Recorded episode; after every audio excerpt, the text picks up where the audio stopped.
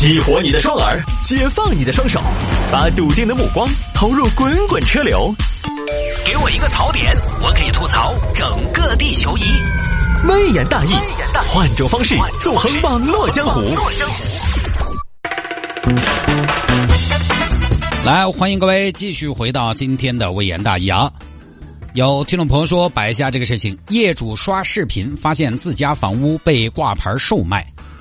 那个事情都发生在重庆，重庆一个罗女士最近在网上刷视频，她看到一个视频，介绍一个楼盘。走，今天带大家去看一套流星花园套式的大平层。正所谓人中吕布，马中赤兔，房中龙虎。我们今天带大家看的那套房子，都是位于荣昌县顺居地段山清水秀的高端楼盘——流星花园。先给大家做一个地段上的讲解。那个楼盘呢，很清静，清静清静都是高净值的生命，所以那个楼盘是高净值的必选。荣昌高端不算多，那个小区都算一个。但是清静之余，那个小区又有一种大隐隐于市的感觉。都是我恁个说，在你需要繁华的时候，它给你繁华；在你需要静谧的时候，它可以隔绝整个世界，给你静谧，都能够行事，都能够吃皮。先说商超配套，小区西面三百。米都是大型超市七幺幺，完全可以满足你的日常采购需要。教育方面，那个小区也是妥妥的学区房，街对面都是口碑爆炸的黑普特儿幼儿园，黑普特儿幼儿园接班人的大院，富二代的摇篮。正所谓国潮正当时，那个学校都采用了全普通话教学，没得外教，赶得上潮流，跟得上时代，不会被社会所淘汰。医疗配套也确实让人很羡慕，小区正对面都是。正规男科医院，下班看个前列腺，周末做个小保健，只要身体好嘛，老婆回家都早。接下来进入小区看一下，我们来看到小区大门是一比一还原的法国凯旋门，大气的造型，强悍的寓意，象征着业主每一次回家都是一次凯旋每一次出门那都又是一次出征。回家嘛都是君临天下，出门都是王室打卡。古有后宫佳丽三千，今有超大卧室三间儿。接着往里看，首先映入眼帘是小区里面三十亩的绿化景观，那在寸土寸金、有着重庆潇湘港之称的荣昌，显得非常奢侈。你想一下，夏天的傍晚，你跟你的家人冒着重庆三十八度的高温，在小区头散步，那是何其的锻炼你的意志品质。那边我们还可以看到小区里面有一个游泳池。我们判断一个小区是不是高级，啷个判断？用啥子标志来判断？一个很重要的标志都是看游泳池。正所谓人无宝马不英雄嘛，房屋泳池它都不高端。那个游泳池国际标准，众所周知，游泳是最好的运动，也是名副其实的贵族运动。全球的游泳强国都是发达国家，全国的游泳强省江浙沪都是经济强省。有游泳池的楼盘，毫无疑问的品质楼盘。你们幺儿以后都可以天天下来游泳摘蜜桃。往小了说都是小小少年发育好，往大了说都是奥运会上成。英豪，整个小区给人一种心旷神怡、高端静谧的感受。我二货，今天我为我说的话负责。我一进来我就觉得，如果不是我钱少，必须要在这儿养老。整个小区的户型从一百四到二百六不等，容积率只有二。那在以山地丘陵为主的荣昌，可以说是相当珍贵。理由不是道明寺，但是你也可以为你的山菜为一人造一城。大气的尺度，奢华的密度，我进来半天忍不住差点迷路。那么一大段顺口溜之后，今天我给大家介绍那套房是一百八十个平方套室，大家可以看一下，那个户型是非常的方正，进门都是一个入户花园啊，那是一楼的房子，开发商赠送一个花园入户花园外面还有一个花园，可以说是花园里面看花园，花园里面望花园。那个花园就相当于一个自然休憩的生活空间。夏天到了，茶余饭后可以到花园坐一坐，养养花，弄弄草，配合蚊子和高空坠物，那很刺激，很刺激。走，进去看一下，老铁们，可以看到户型设计非常合理，厨房对到毛丝，象征着吃进去的终归是要屙出来。进门之后，先穿过主卧才能来到客厅。那个设计很巧妙，是一种在欧美非常流行的后现代的设计语言，象征着主人的好客。正所谓莫把客人当外人，先到卧室闻一闻。来到客厅可以发现，那个客厅哎，有一个很巧妙的设计，啥子？有没有人猜得到？对，没得窗子，走进来我整个感觉嘿嘿嘿嘿。对，那个设计给家里面用投影的客户提供了非常好的一个光线条件。当然，你可能想问，客厅没得窗子，换气是不是有点具体？没得事。那边客厅上头开发商安排了一个换气扇，通过那个方式来换气，客厅常年空气清新。他就刷了一个视频，罗女士越看越不对，没对哦，那不是我的房子吗？我去。那边罗女士找中介，小谢哇，你哪位？我在网上看到一段视频，你在卖一套房子，我看你卖的是我的房子，哦，是不是啊？姐，你贵姓？我姓罗，茱莉亚·罗伯茨的罗。茱莉亚·罗伯茨，他不是姓朱吗？孩儿嘞，你不要装怪，你发那个流星花儿的房子，一楼那个一那套，那是我的房子。哦，是不是哦？那姐，那你卖不卖？我不卖，哪给你说我要卖？哦，行嘛，那你考虑下嘛。农场现在房子涨不到个啥子哦，可以出手了。我买来自己住的，你喊我卖？哦，那看你嘛。有需要给我打电话嘛？哪个要给你打电话？等会儿，你啥子都给你打电话？我问你，你是啷个把我的房子挂上来的？你经过我允许没有？我没有啊，没有。哎，你回答的倒还是蛮耿直。没有你给我房子挂出来搞啥子？姐，那段时间二手房问得多，行情比较好，我都给你挂出来了噻，顺手的事情，没得事。啥子没得事？行情好你都要挂出来，你啷个不把洪崖洞挂出来卖了嘛？罗姐是恁个，我那会儿在跟你好好沟通。你那个人说话啷个恁个那个？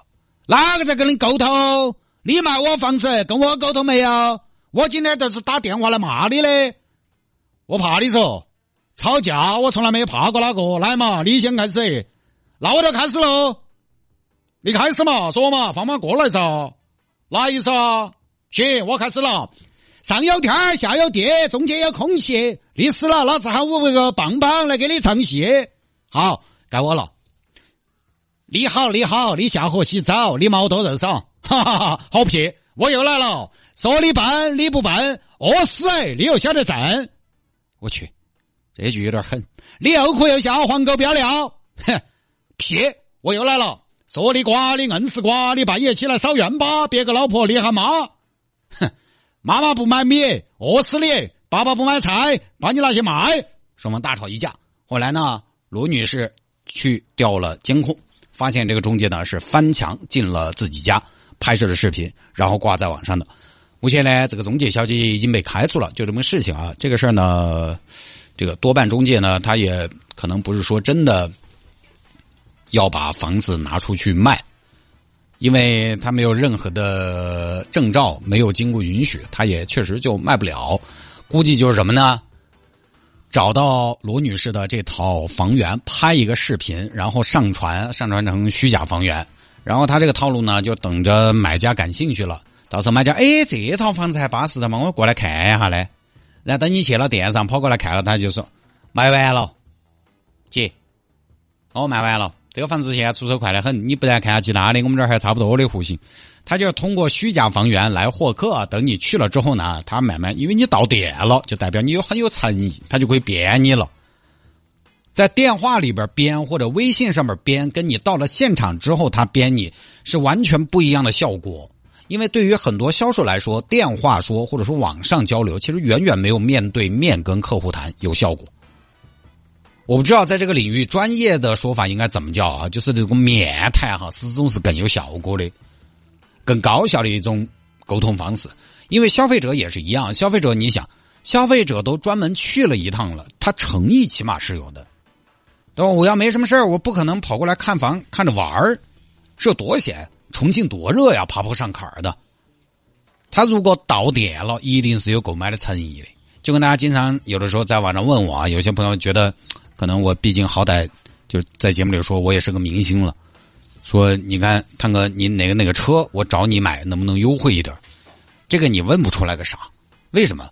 因为四 S 店不会跟你在电话里边说底价。前段时间，一个听众问我一台车嘛，我把它转给我一个在 4S 店工作的朋友，我说给个微信，我跟我朋友说的是，要不给你们那那边销售小哥打个招呼，要个销售小哥的微信，我把销售小哥的微信交给我那个听众，让他们自己联系。四 S 店的朋友就都不会给微信，他们会怎么样呢？他们是这样的，大哥，你把你那个听众喊他留个电话，我们打过去。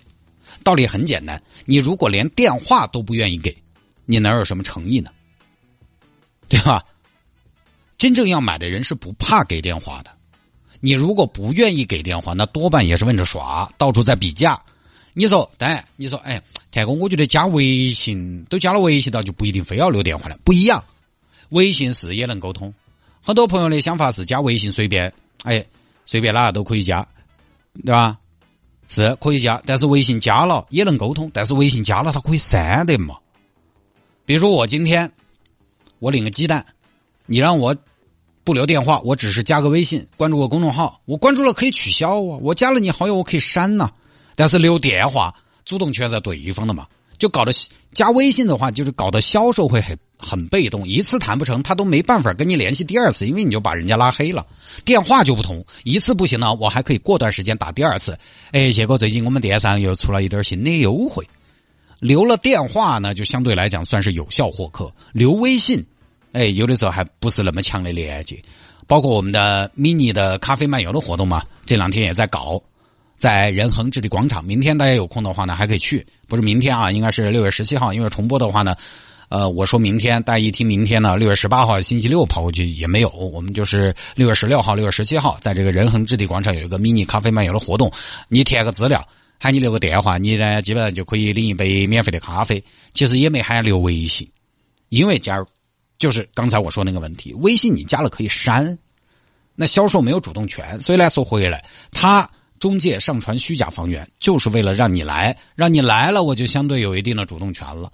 人来就是成交的前提，所以呢，才搞出这种事情来。当然，翻墙跑到别人家里边去拍摄，这个我觉得涉及到的不光是虚假房源的问题了，这个我觉得是应该算不算是非法入侵他人住宅？因为我在网上查了一下，之前三亚在二零一八年有这么一个案例，就是一个中介小哥找开锁公司。开锁进入人家家里带客人去看房，最后这个小哥是被行政拘留十五天，并且罚款一千元。就不知道重庆这个事情，中介除了把这个中介公司除了把这个中介小姐姐开除之外，有没有相应的处罚？反正呢，中介这个行业呢，我们生活也还是很需要的。但是呢，也必须承认，这个行业呢鱼龙混杂，门槛也不高，流动性呢极大。而且因为之前很多年，就是内地楼市它是有一个周期性的，它是起起伏伏的。它是哎猛涨那么一年，然后呢稳好多年，于是呢中介也是周期性很强的行业，就造成了什么呢？有的那么几个月、半年时间，可能吃的吃不完、要不完的，然后可能有那么一两年呢，就是整不动，它就流动性大、不稳定，它跟市场一样不稳定，因为房地产市场就不是那么的稳定，所以他们的工作也就不稳定。一个不稳定的行业，其实很难打造出专业性强、职业素养高，并且 秉承一种长期主义的队伍。市场一好都来了，市场不好了，哎，又跑去干别的了。就所以之前有个数据是，中介行业的平均从业时间是十一个月。你说这里面多少可能都是，但是没办法去卖房了，或者说卖的特别好，捞一票就走。你说他能有什么太多的行业自律？其实也说不到哪儿去。反正呢，大家如果手头有那种还在装没有在住的房子，该说的还是要说好啊。